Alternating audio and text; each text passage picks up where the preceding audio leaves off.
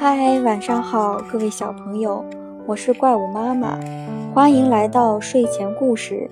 今天给大家讲的故事的名字叫做《找帽子的故事》。一天，鸡妈妈为小鸡宝宝买了一顶漂亮的红帽子，小鸡宝宝可喜欢了，它天天戴在头上。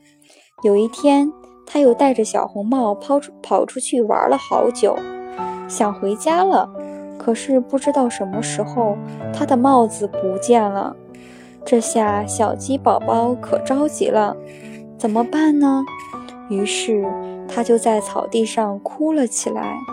在草地上玩的小鸭、小兔听到了哭声，跑过来问小鸡：“你怎么啦？”小鸡宝宝说。我的帽子不见了，小动物们说：“别着急，我们帮你找。说说看，你的帽子是什么样的？”小鸡宝宝急傻了，说：“我也不知道是什么颜色的了。”你呀，真是的。于是小鸭和小兔子去找帽子了。过了一会儿，小鸭拿过来一顶帽子，问：“这是你的帽子吗？”小鸡说：“好像不是。”这是一顶黄色的帽子，我的帽子好像不是这种颜色的。小兔也拿了一顶帽子，问：“这是你的帽子吗？”小鸡说：“这是一顶绿色的帽子，我好像不是我的帽子。”小动物们找不到小鸡的帽子，很难过。这时候来了一位朋友，终于帮助小鸡宝宝找到了他的红色帽子。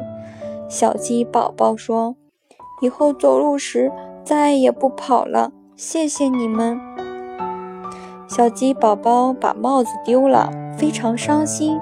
不过热心的小鸭子和小兔子帮忙帮他找，最后小朋友帮小鸡宝宝找回了帽子。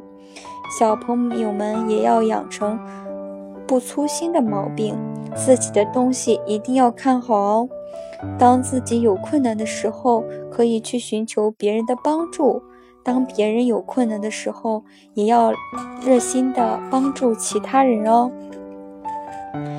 今天的故事就讲到这里啦，小朋友们，明天见哦。